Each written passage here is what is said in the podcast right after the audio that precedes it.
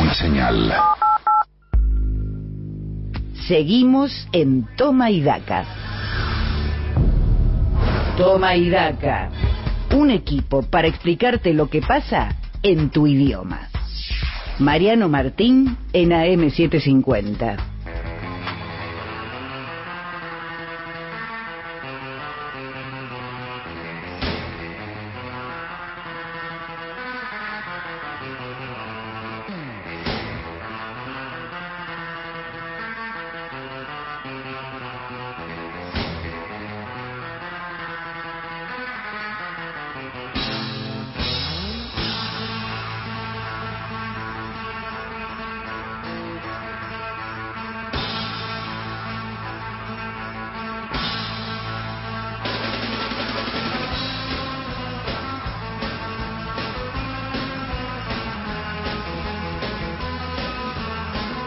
Y todo lo que hicimos hasta ahora fue de alguna manera preparar el camino para la educación, la cultura, el iluminismo, eh, la profundidad que nos puede deparar solamente una persona que mira más allá de lo cotidiano, que la coyuntura le pasa casi de costado, un hombre de la educación.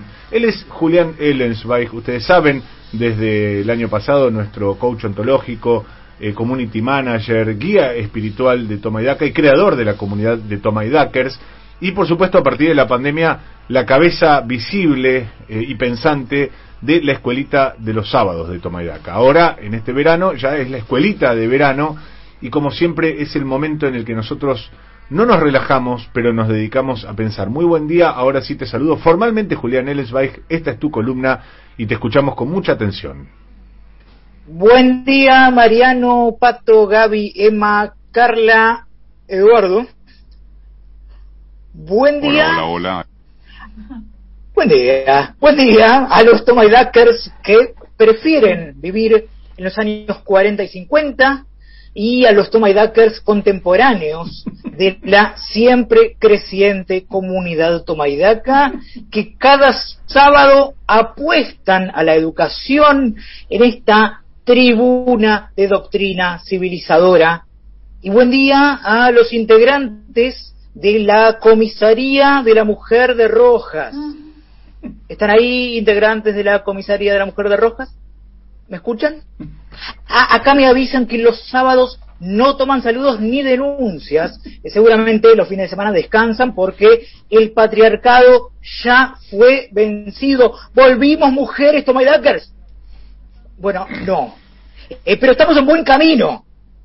Bueno, eh, tampoco. Pero hay que dejar gobernar.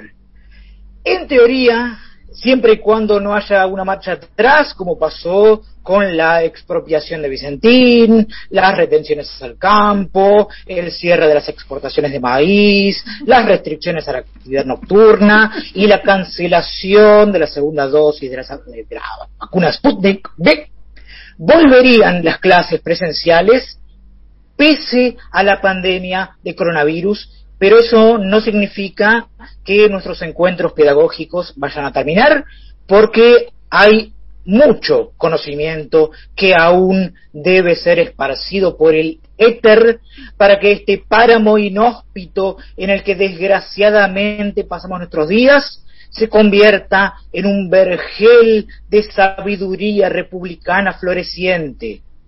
Así que le pido a la operadora y jefa de preceptores de este espacio, Carla Borria, que haga sonar el timbre para dar inicio oficial a una nueva edición de la escuelita de verano de Toma y Daca.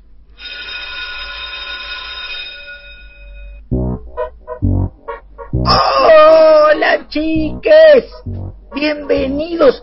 ¿Ya están preparados para volver a las aulas convertidas en burbujas y sumarse a la nueva normalidad? o nueva, nueva normalidad, que sería similar a la vieja normalidad que antes era conocida como normalidad a secas?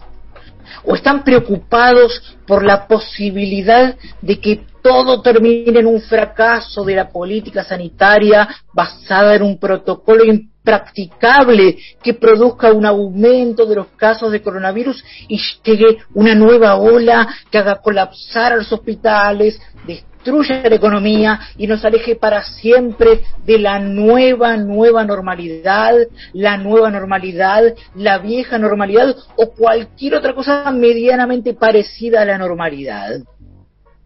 Lo importante en cualquier caso, chiques, es que cada uno tome los datos, que valide lo que cada uno piensa de antemano sobre lo que se debe hacer durante la pandemia como argumento para llegar a la conclusión de que uno tiene razón y el resto está equivocado.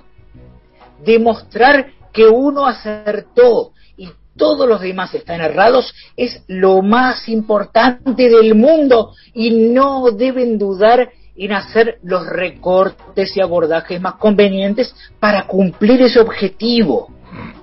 Distorsionar, esconder, retorcer, exagerar, ocultar, disminuir o encubrir son acciones aceptables e incluso necesarias para llegar a la meta de exhibir superioridad intelectual y moral. Espero eh, que hayan prestado atención a las enseñanzas de este pedagogo de fuste que les habla, o sea yo, y no cometan el peor error que pueden cometer, que es el de reconocer un error propio o admitir un acierto ajeno. Se los digo yo con la certeza de nunca, nunca, nunca haberme equivocado y siempre, siempre, siempre haber acertado en todo, todo el tiempo. Volviendo a la cuestión de las burbujas en las escuelas, debo advertir, no tanto como pedagogo de fuste, sino más que nada como sanitarista brillante, que existe la posibilidad de que los alumnos las alumnas y les alumnes, por más recaudos que se tomen, se contagien en el aula y lleven al coronavirus a sus hogares con el riesgo de contagiar a quienes forman parte de la población de riesgo, si me permiten esta repetición de palabras intencional. Por eso, chiques, quiero hablarles de George Eugene Hausmann, te doy por descontado que no saben quién es, porque sus mentes de millennials están muy ocupadas tratando de aprender las letras de las canciones de Woz y de Kazu. George Hausmann fue un funcionario público, diputado y senador francés que recibió el título de varón del emperador Napoleón III, que el 22 de junio de 1852 le encargó que modernizara París.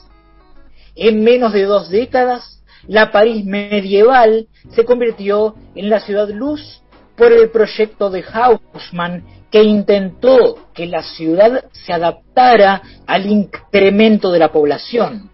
Promovió unas construcciones y un urbanismo más higiénico ante las epidemias como la peste o el cólera, y facilitó la conexión con los que en ese entonces eran nuevos medios de transporte como el ferrocarril.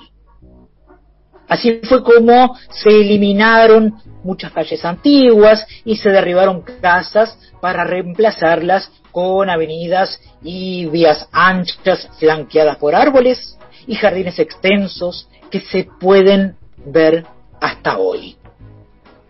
Como pedagogo de fuste, como sanitarista brillante, pero más que nada como urbanista genial, chiques. Pienso que se podría tomar el ejemplo del barón Haussmann y su reforma radical de París para reformar y extender la República de los Niños y mandar a todos los alumnos a vivir ahí, lejos de cualquier población de riesgo, hasta que termine la pandemia.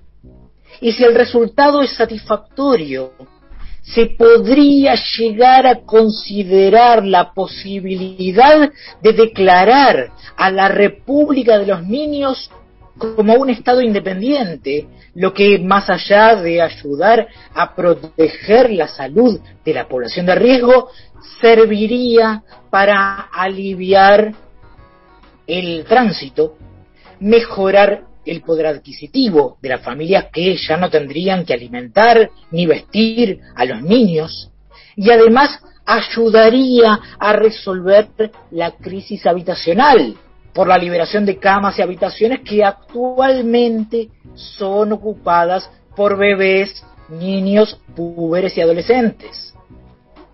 Como pedagogo de fuste, como sanitarista brillante, como urbanista genial, pero más que nada como lobista descarado, impulsaré desde este espacio conocido como la escuelita de verano de Toma y Daca el envío de todos los chicos en edad escolar a la República de los Niños, que a diferencia de Argentina, podría llegar a convertirse en un país con soberanía política, independencia económica y justicia social. Antes de despedirme, chiques, voy a responderle a un alumno que me reclamó que en este espacio educativo tratamos cuestiones muy diversas pero nunca, nunca, nunca se habló de arte pop.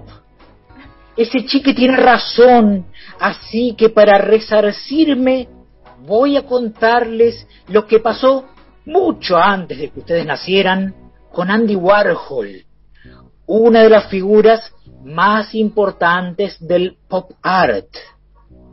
En 1967, Warhol comenzó una gira por universidades de Estados Unidos, pese a que no era un gran orador, porque consideró que le serviría para ganar dinero y sumar público potencial a sus películas.